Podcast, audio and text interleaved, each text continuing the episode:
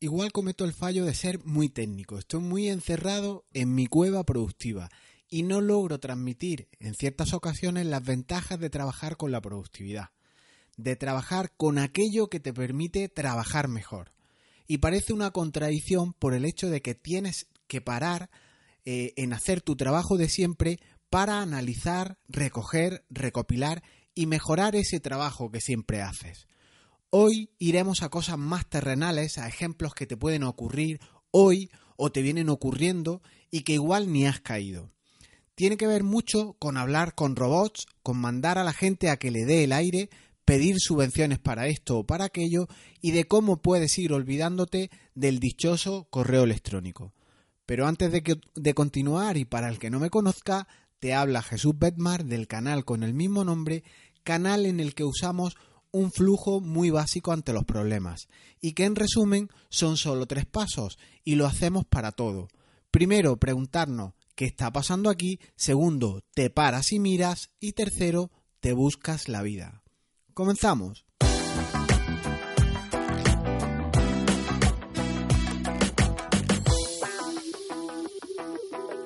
Hablando con robot por teléfono.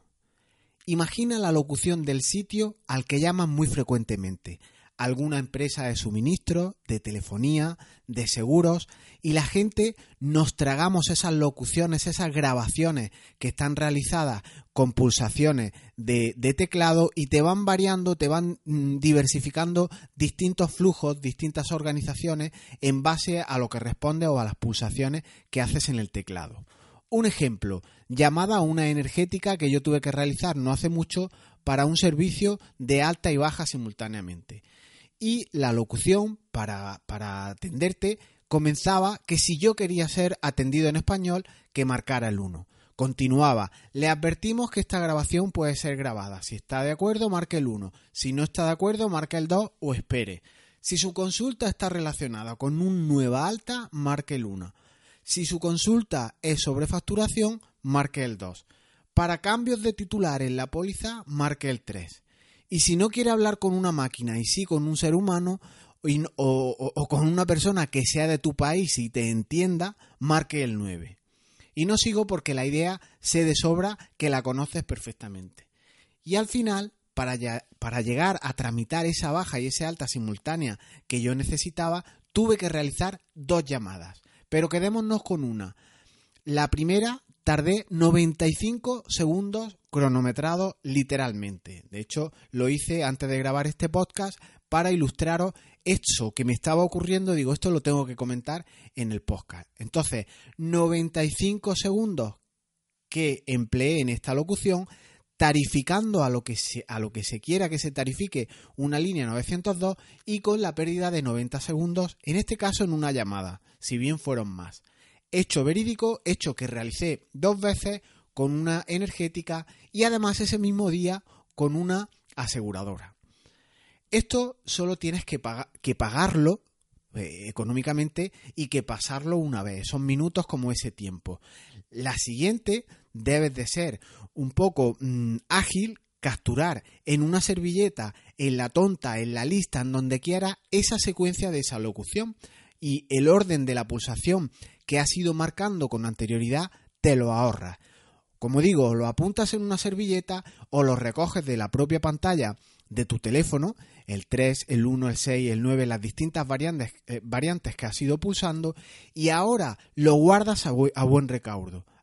Cuando tengas que replicar otra llamada y sea de las mismas características, obviamente cuando la realices no pierdas 95 segundos. Haz las marcaciones de manera directa 3, 1, 6, 9 con lo, con lo que hayas apuntado y en menos de 5 segundos igual estás hablando con un ser humano. Ahorras 90 segundos en segundas y en posteriores llamadas, pero cuando son más, pondéralo, multiplícalo y todo esto es pasta y tiempo. Y así que si lo usas, ganas. Entonces, es importante que en nuestro sistema GTD, o bien vía rutina, o bien vía checklist, o bien eh, como quieras, todas estas cuestiones las captures y si las utilizas a menudo, las conserves y las guardes y obviamente las uses. Otro punto en el que puedes ahorrar tiempo a través de las eh, pidiendo subvenciones. Este es un caso también real. Gestoría que tramita subvenciones año tras año de múltiples clientes y la empleada de esta empresa refería que estaba desbordada porque la documentación requería más de 10 documentos a rellenar por cada uno de los clientes de su, de su gestoría y, y esto era una tarea muy repetitiva que le llevaban muchas horas de su tiempo para pedir esas subvenciones para temas agrarios de temas de aceituna. Y así que yo le propuse, no es estrictamente en GTD, pero el cómo haces esa gestión lo puedes llevar a GTD, te puedes volver a plantear tu checklist, tu, hoja de ruta para hacer esas cuestiones y replicarlas tantas veces como te vengan. Y fue el aplicar el combinar correspondencia y listo. Eh, igual doy por supuesto que el combinar correspondencia lo usa todo el mundo, pero para el que no lo sepa lo cuento telegráficamente. Este aplicar el combinar correspondencia, al fusionar datos, no es más que con dos herramientas informáticas, con dos aplicaciones, con dos soluciones, una, una hoja de cálculo y otra, un procesador de texto, generamos los distintos escritos que necesitamos rellenar tirando de esa hoja de cálculo. En esta hoja de cálculo, tanto en columnas como en filas, irás añadiendo clientes y tantos campos de datos como necesites rellenar en esos documentos que tienes que, entregar. Los clásicos de nombre, dirección, DNI y luego datos más concretos como pueden ser el sitio de la finca o fincas que, se ven reflejadas por esta subvención del tema de las, de las aceitunas, referencias catastrales, olivos que tienes, todos los datos que necesites. Cuando terminas de grabar en esa hoja de cálculo todos los datos que tienes, hacemos ese combinar correspondencia de la hoja de cálculo con tantos documentos o escritos ofimáticamente eh, que tienes que rellenar, eso Word que, que, todo el mundo conoce, pero bueno, no hace falta que sea la ofimática de Microsoft, y los datos se mezclan solos, se generan documentos ellos de manera solita y para eso está la informática, para ayudarte, no para ralentizarte y además esa pequeña hoja de cálculo en la que establezcas todos tus clientes te va a servir para siempre y volarás cada vez que tengas que hacer tareas rutinarias, tareas repetitivas como pueden ser estas. Esto que ya has aprendido a hacerlo eh, la primera vez te puede llevar más tiempo, pero la segunda lo apuntas y volarás para realizarlo. Lo apuntas en tu sistema GTD, como te digo, en rutinas, en un checklist, incluso en el propio proyecto, en la cabecera de proyecto, te apuntas los nombres de los dos ficheros en los que tienes estos datos. Así cuando vas a replicarlo año tras año, vas a tu carpeta, actualizas tu hoja de cálculo, actualizas si hay algún cambio las plantillas, ya sabes los pasos y ahorras tiempo y dinero con esa fusión que recoges en tu sistema GTD. Otro apunte que podrías utilizar para ganar dinero con GTD, que te dé el aire. Empresa de aire acondicionado que trabaja en el centro de la ciudad de Granada y comprobó algo a raíz de una conversación que tuvimos. Y esa fue justamente una de las lecciones aprendidas que, pudo llevar él a su revisión semanal y lo ha mantenido durante el tiempo. Era una persona llamada José Antonio, un autónomo, que eh, estábamos haciendo unas sesiones de productividad, él llevaba el sistema GTD y es un instalador de aire acondicionado y de calentadores eléctricos, de termos. Como te digo, repartía solo en Granada Capital, no necesitaba ampliar eh, a más a, provincia ni nada porque tenía suficiente para un buen trabajo, un buen sueldo para él solo como autónomo y no necesitaba mucho más. Así que se dedicó a trabajar en la capital, eh, terminar su jornada a partir de las seis, seis y media y a las siete estaba en casa. Y siempre, siempre, siempre en este trabajo, antes de este descubrimiento que hizo, que igual a ti te parece muy obvio, pero a él le dio la vida, era llevar una furgoneta para transportar los aires acondicionados, los grandes compresores que llevan las máquinas de aire acondicionado y los termos de agua, de agua caliente. Entonces, ¿qué ocurrió? Pues que había otra forma, él se la planteó, la probó, la, la fue afinando, la perfeccionó y le funcionó perfectamente. ¿Qué era? Pues era la forma de afrontar los encargos, su flujo de trabajo, el cómo venía él haciendo las cosas. ¿Qué ocurre? Que a él le costaba mucho el tema de ir con su vehículo a la ciudad, a determinadas zonas de la ciudad, y eso que Granada no es de tráfico muy complicada, pero tenía problemas. Entonces agregó a su organización, a su manera de trabajar, un tercero serio un tema de, de, un repartidor que le llevaba las máquinas del aire acondicionado y esos termos a origen. Solo le cobraba 30 euros y él ahora ya se desplaza a los sitios a los que va a trabajar en su moto con una pequeña maleta que lleva de herramientas y un taladro. Y no hay más. Y se ha quitado el coche del medio y está encantado. Esta empresa de logística le ha costado encontrar una serie, pero ahora la ha encontrado. Eh, puntualmente van a, la casa a la entrega de la máquina, a la, entrega del aire acondicionado, de los termos, e incluso suben las máquinas a la casa. Él se olvida de parking, se olvida de alguna que otra multa de aparcamiento e incluso de ir al servicio de grúa alguna vez que le han quitado el coche. Te creas tu flujo de trabajo para tus servicios de una manera más ordenada, no tienes que transportar máquinas pesadas, no te desfondas subiendo a determinadas propiedades por escalera y demás, de forma que te reporta ahorro de tiempo e igual no de dinero, que esto, esta cuestión habría que analizarla más, más detenidamente. Trabajar cómodo para él se ha convertido ahora en una propiedad y si gana 30 euros menos, igual lo está recogiendo por otro lado, en la grúa, en su salud para su espalda, en su estrés. Él, en principio, cada día, cada jornada, con estas instalaciones igual puede hacer dos al día. Él la mañana de antes te llama, te, te, confirma, vas a estar esta tarde, te han servido la máquina, esta tarde nos vemos. Y así va a tiro hecho. Como digo, buscar un tercero, una externalización de alguien serio. Este es un flujo que incluso debe necesariamente ir a tu, a tu sistema GTD.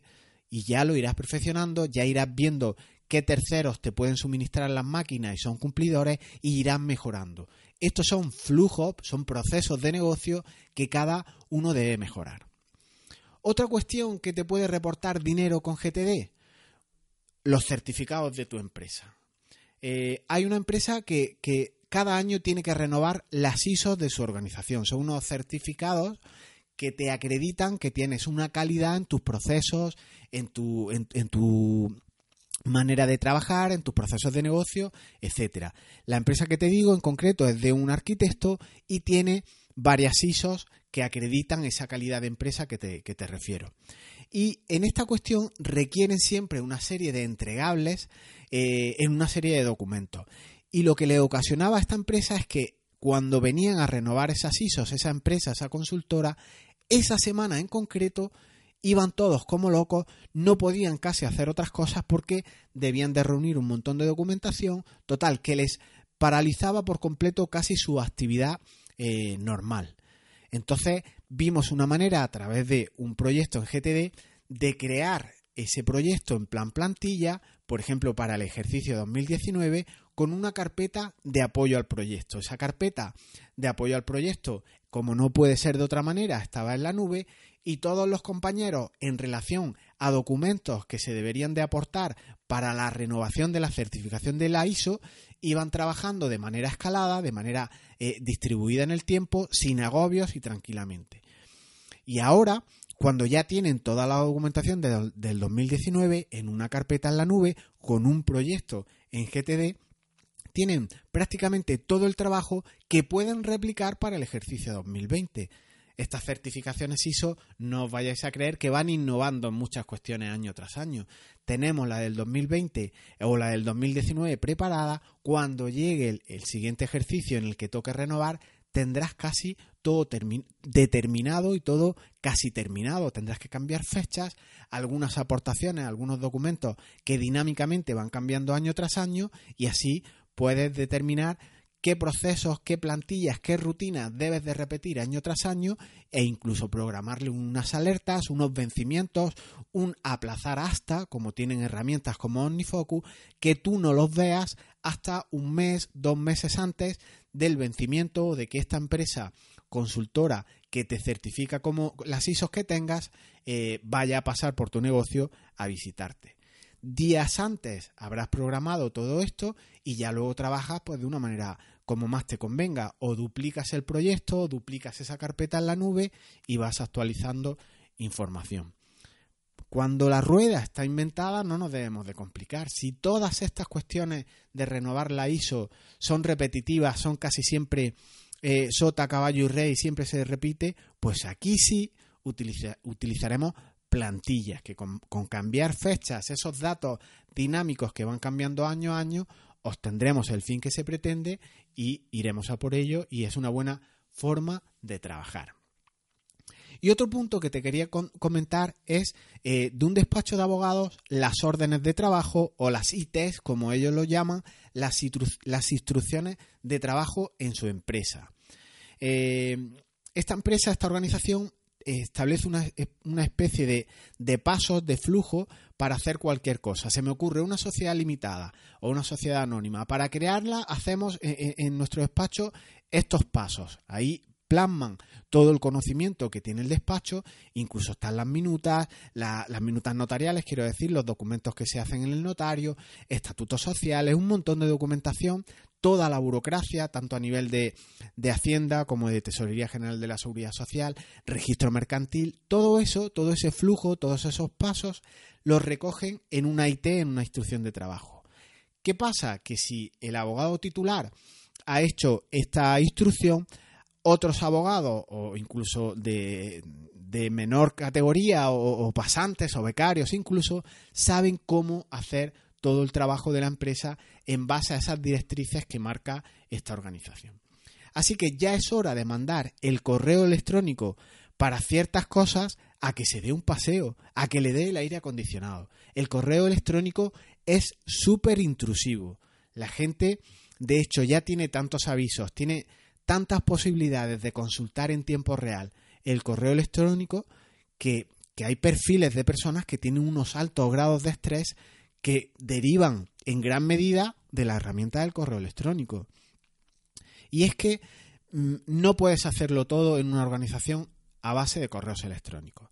Aquí, esta capa, esta IT, yo sí que recomiendo ir trabajándola a nivel personal, a nivel del que sea responsable de crear estas instrucciones de trabajo, ir trabajándola en, en GTD, en tu sistema de organización, ahí te crearás una plantilla o un proceso en el que lo irás mejorando.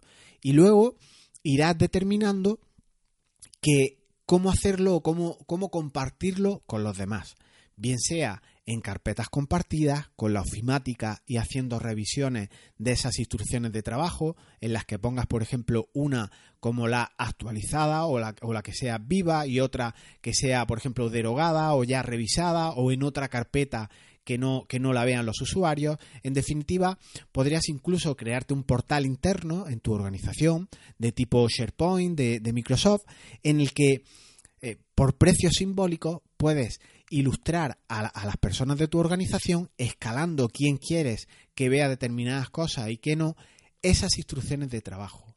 Incluso permitir mejoras en estas instrucciones de trabajo y así poder trasladar esta información de manera masiva a todos tus compañeros, complementando tu productividad personal, pero además no solo la tuya personal, sino también la de tu equipo.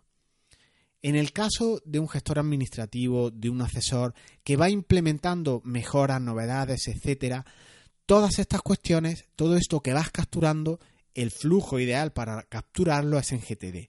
Y luego lo iremos trasladando a esta, intranet, a esta especie de, de organización documental que os he comentado. Ese cómo pagar impuestos, esos trucos que tú determinas de ahorro fiscal, de ahorro tributario, esa manera de escalar tu trabajo que te suponga poco tiempo, todo eso hay que trasladarlo a cada usuario de tu organización, pero no por correo, porque si no empiezan a ver cuando pasa algún tiempo cientos de correos en un sentido o en otro. Y dudas puntuales que esos usuarios te pueden trasladar a ti. Y ya sabes lo que supone eso, que empiezas a jugar un partido de tenis tú le contestas a alguien alguna duda que tiene sobre, sobre esa cuestión, sobre esa instrucción de trabajo que tú estás creando, y él te contesta, te saca otra cuestión, te añade otra, yo mejoraría tal cosa, y empiezas a tener ladrones de tiempo muy importantes. Unos te hacen preguntas de cosas en las que caen y otros en cosas que no caen otros. En definitiva, tienes eh, varios inputs por distintos lados y tú contestando a todos cosas diferentes. Lo que le contestas a uno no se enteran los otros y otras cosas que igual sí que sería interesante que supieran todos, pues no llega a todo el mundo. Y esas cosas, llegando a todo el mundo, pueden servirle a toda tu organización. Así que un sitio donde esté todo y en lo que uno no cae, pues puede caer otro, incluso el permitir esas aportaciones eh, a nivel de grupo hará que tus instrucciones de trabajo, esas directrices, ese paso a paso, esa guía que tú quieres tener en tu organización, porque entiendes que tiende a la excelencia, a dar un servicio de calidad a tu, a tu cliente, debe de estar plasmado en algún sitio, pero alejado siempre del correo electrónico, que no es más que un ladrón de tiempo. Conclusiones, pues debes de considerar la siguiente máxima. Cada vez que des de alta alguna tarea en tu sistema GTD, normalmente tienes que hacerla. Así que piensa en esas cuestiones que pueden permitirte no hacer más trabajo y naturalmente si no te queda más remedio que hacerlo tiene impacto en tu empresa, pondera, realízalo de manera que tengas la máxima garantía de que una vez hecho te dará poco trabajo a futuro o el menos posible o incluso olvidarte del trabajo a futuro porque ya lo tengas todo realizado, todo delegado en cierta manera y tus compañeros, tus empleados simplemente tienen que seguir esas instrucciones, esos checklists, esas órdenes de trabajo, ese flujo que tú has depurado y considera que es el más efectivo. Para esto, pues las ideas como las que te he compartido pueden ilustrar muy bien lo que te comento. Igual algunos, mientras habéis estado oyendo estos ejemplos, os han recordado alguno, alguna casuística que vosotros hacéis cada día. Entonces, llevar esto a nuestras revisiones semanales es mejorar el cómo trabajamos. Nos paramos, anotamos esas cuestiones que hemos hecho hoy, que han sido, por ejemplo, todo un descubrimiento, y esto debe reflejarse, debe mejorarse en nuestras revisiones.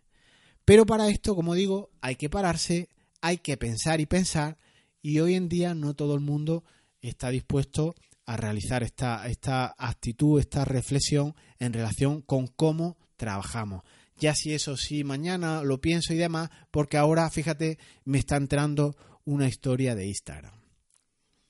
Lo dejamos aquí. Recuerda anotar esas cuestiones que te hacen volar en tu trabajo. Si quieres algunas propuestas, no olvides pasarte por jesusbesmas.es y apuntarte al 21 días con un funcionario andaluz. Ahí en esa web recibirás consejos en vídeo sobre productividad que te harán que hueles no como Superman, pero sí como Super José Antonio, como Super López, como quiera que te llames. Nos escuchamos pronto. Chao.